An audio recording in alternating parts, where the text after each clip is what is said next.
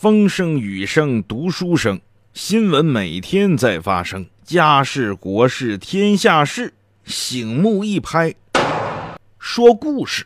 本节目由尹铮铮工作室独家制作。那么今天要跟大家说点啥呢？说这个一直以来，从今年一直以来，这话题不断的一个女人，她叫董小姐啊。我一说，可能很多人都猜到了，董明珠。这董明珠最近又遇到啥事儿了？你看今年以来，这董小姐麻烦缠身，从最开始开四董会的各种发飙，到再到之前对这个格力的一些这个股权上的一些投资啊，或者一些处理呀等等啊，再到后来对他的个人一些波澜。这一六年，董小姐如果自己啊。自闲来闷坐闺房的时候，她应该端着一杯茶琢磨，紧锁眉峰，说：“我今年是不是流年不利呀？我年初的时候是不是没有去拜太岁啊？当然这是开玩笑哈。董小姐最近又咋了呢？她又因为一句话惹恼了一帮帮人。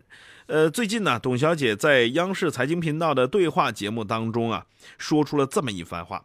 她说：“你们九零后啊，你看我都没资格说这话，因为我是八零后。她说你们九零后啊，不愿意去实体经济工作，不愿意受约束，就愿意开网店，一一个月挣那么一两千，你们都自己就觉得日子过得挺好了，你们就不想受约束，你们这样是对国家极度的不负责，对我们实体经济冲击最大，影响最大。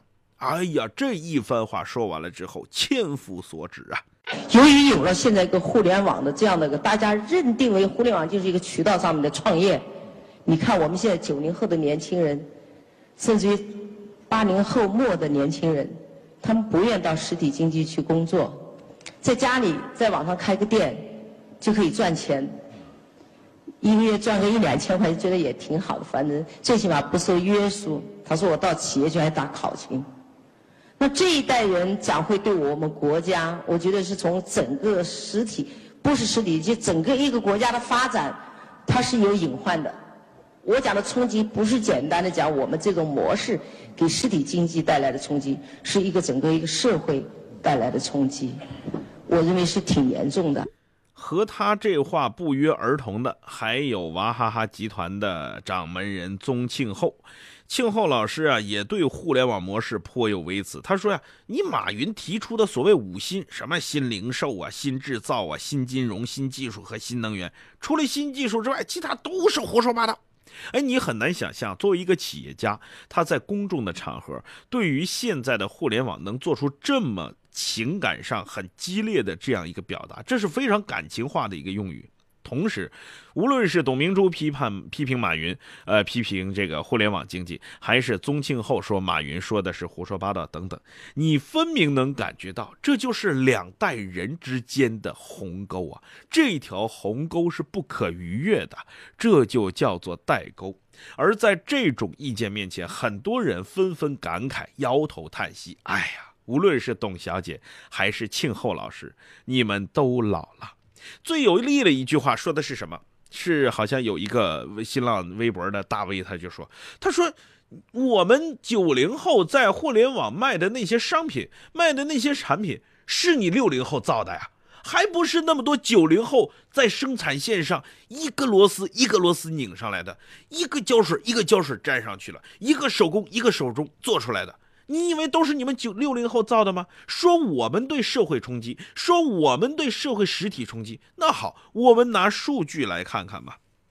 如果就这个董明珠的言论而言，九零后不愿意去实体经济工作这个现象可能是存在的。为什么呢？因为社会环境不一样了，时代不一样了。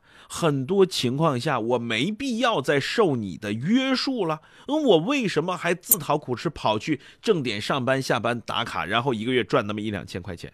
我现在可以躺在床上赚的一两块千块钱。请问董小姐，你当时自己出来要二十多岁的时候，这两种工作你会选哪个？大多数人可能都会选择后者吧。我就坐在家里，不用打卡，不用上班。尽管我一天也是忙得脚打后脑勺的，也是忙得要死。我赚那么一两千块钱，但是我不用，没有领导啊，没有人骂我呀，没有人批评我呀，一切好坏我自己负担的。这就是开网店的逻辑啊。那你说年轻人都是年轻人，你说他会选择哪个呢？另外还有一个原因，不得不说董小姐有些焦虑，那就是最近呢实体经济不振，确实有这个因素。首先就是实体经济它成本太高，首先有什么这个人工的成本压力呀，呃各种税费的成本压力呀。你像之前有这个曹德旺他就坦言嘛，他说现在这个这个成本压力，实体经济面临的高税负啊什么等等，对对实体经济确实压力太大。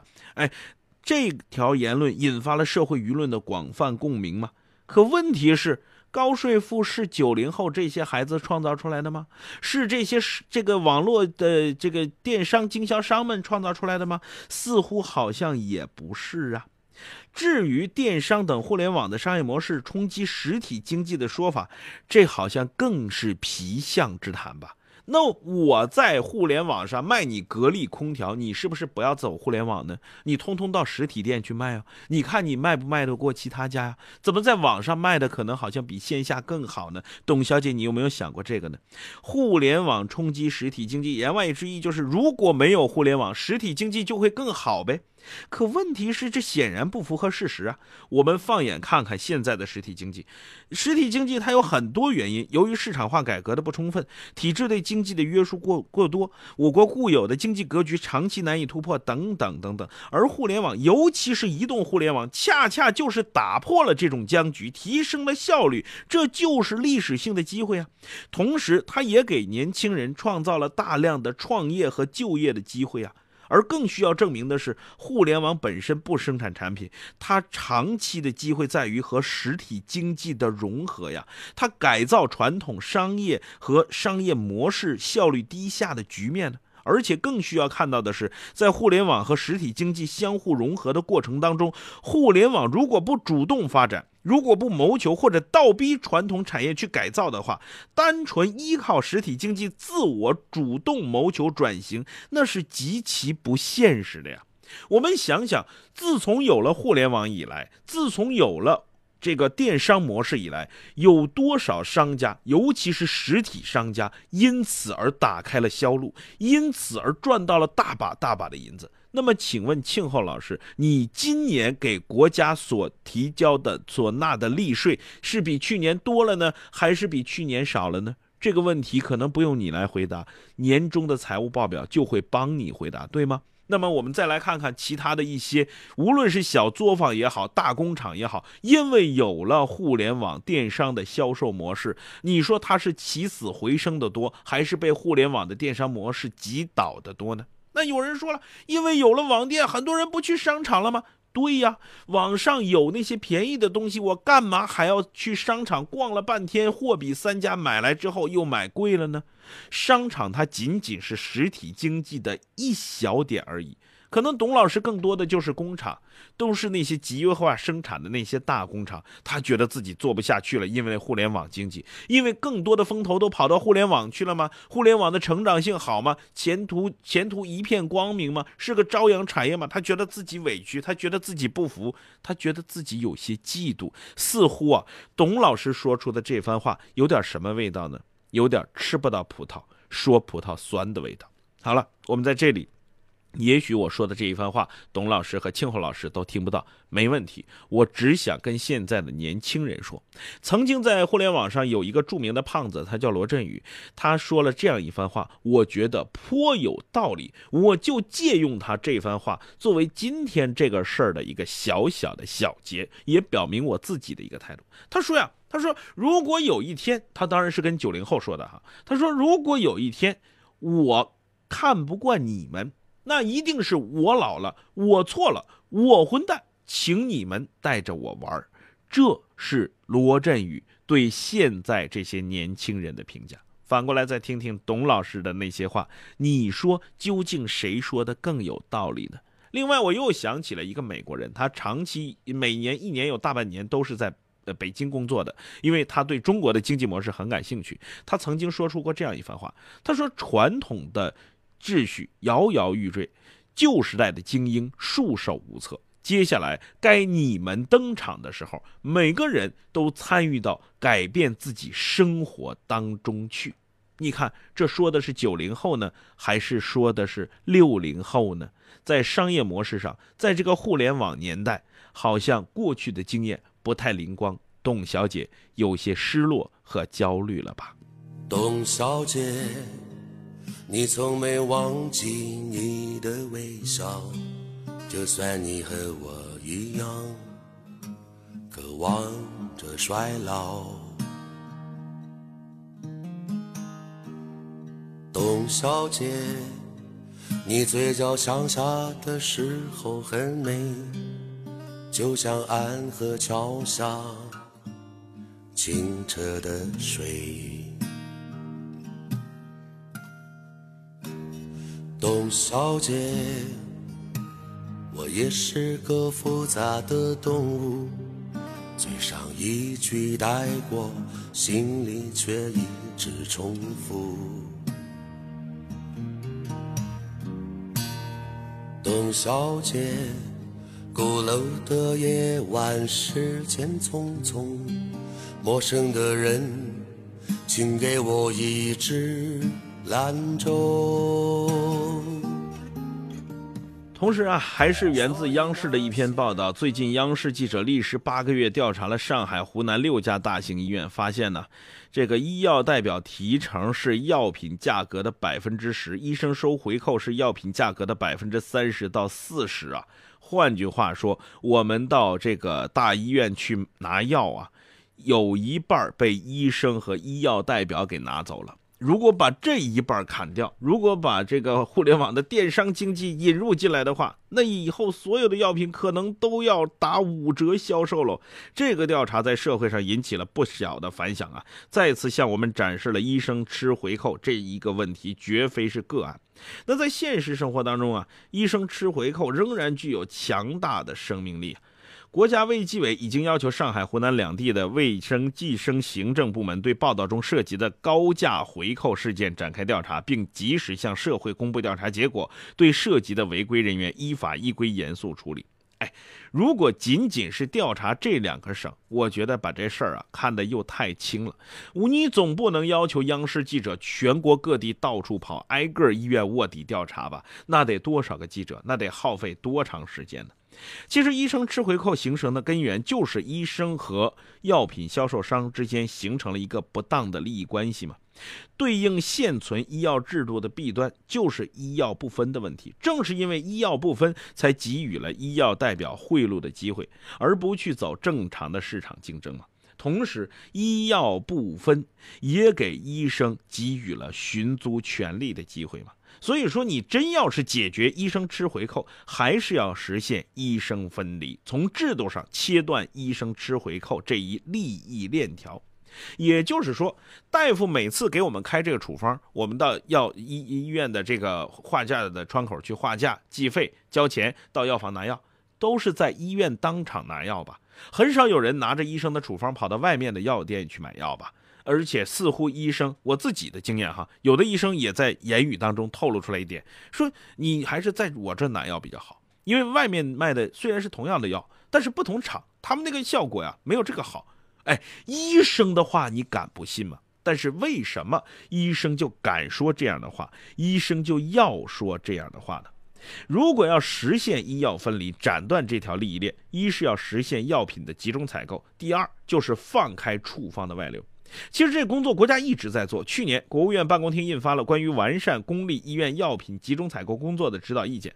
在医药药品采购方面，指导意见提出以省为单位的网上药品集中采购方向，实现一个平台上下联动、公开透明、分类采购等等措施。那么，由省级平台直接进行医药采购，就可以尽可能减少医药代表和院方和医生相互勾结，导致药价浮高的问题。可是啊，医药分离除了涉及医院药品采购之外，还有医院和药房的分开。在记者的调查过程当中啊，医药代表说，如果医院药品采购目录里有两种药治同一种病，医生一般都会开那个回扣比较大的、金额比较高的药。这种做法之所以能够奏效，就是因为目前公立医院体系之下，医生开的处方药，患者多数只能到医生所在的公立医院拿，而不能到药店去拿。但是回过头来，咱们想想，有哪条法律规定我我在你这医院开的处方，我就在在你这医院拿药啊？如果不把这事儿解决了，你这医药说分开。就就根本没有办法彻底的斩断这条利益链，你一这医药也很难彻底分开。为啥？你不是集中集中采购吗？集中采购行啊，省里边集中采购了，采购完之后到医院的药房，好几种药堆在一起，我开哪个不开哪个，那这个医药代表就跟医生私下里达成一个协定，你多开我这药。开完之后，我这回扣我通过什么形式给你？这种招在医药代表面前，那简直就是太小儿科。你现在这种做法让人感觉是什么呢？你有张良计，我有过墙梯，上有政策，下有对策。那有人说我拿着处方到外边买药行不行？也不行，因为啥？你买不着。换句话说，你这药要么我就直供医院。要么我在外边卖地药店卖的药名字都不一样，你看药厂他就愿意玩这招，甚至名字一样，厂家不一样，医生就告诉你吃这个厂的，因为这个厂的疗效好。哎，医生说的话你敢不信吗？所以回过头来说，医生的处方也要医药分开，你开处方你只能开什么样的药。开什么名字的药？你比如说，有的药它有俩名，一个是药的品牌名，一个是真真正正的药名。你比如说阿司匹林，你再比如说这个钙片，这钙片是它的药名。但是什么牌子的钙片，那五花八门多了去了。那所以说，为什么要让医生开药名呢？我患者有权利货比三家，真正让市场来保证医药分开。所以，一个从制度上斩断医药这条利益链，另外一个让市场形成货比三家的制度。这样的情况下，才能真真正正的让医生不在中间拿回扣。另外，更关键的是，如果不让医生拿回扣，还有一个必须要做到的保障的招数，那就是医生凭着这张处方处方，凭着他自己高超的医术、高明的医术和深厚的医德，真真正正的能挣到钱，这才是问题的关键。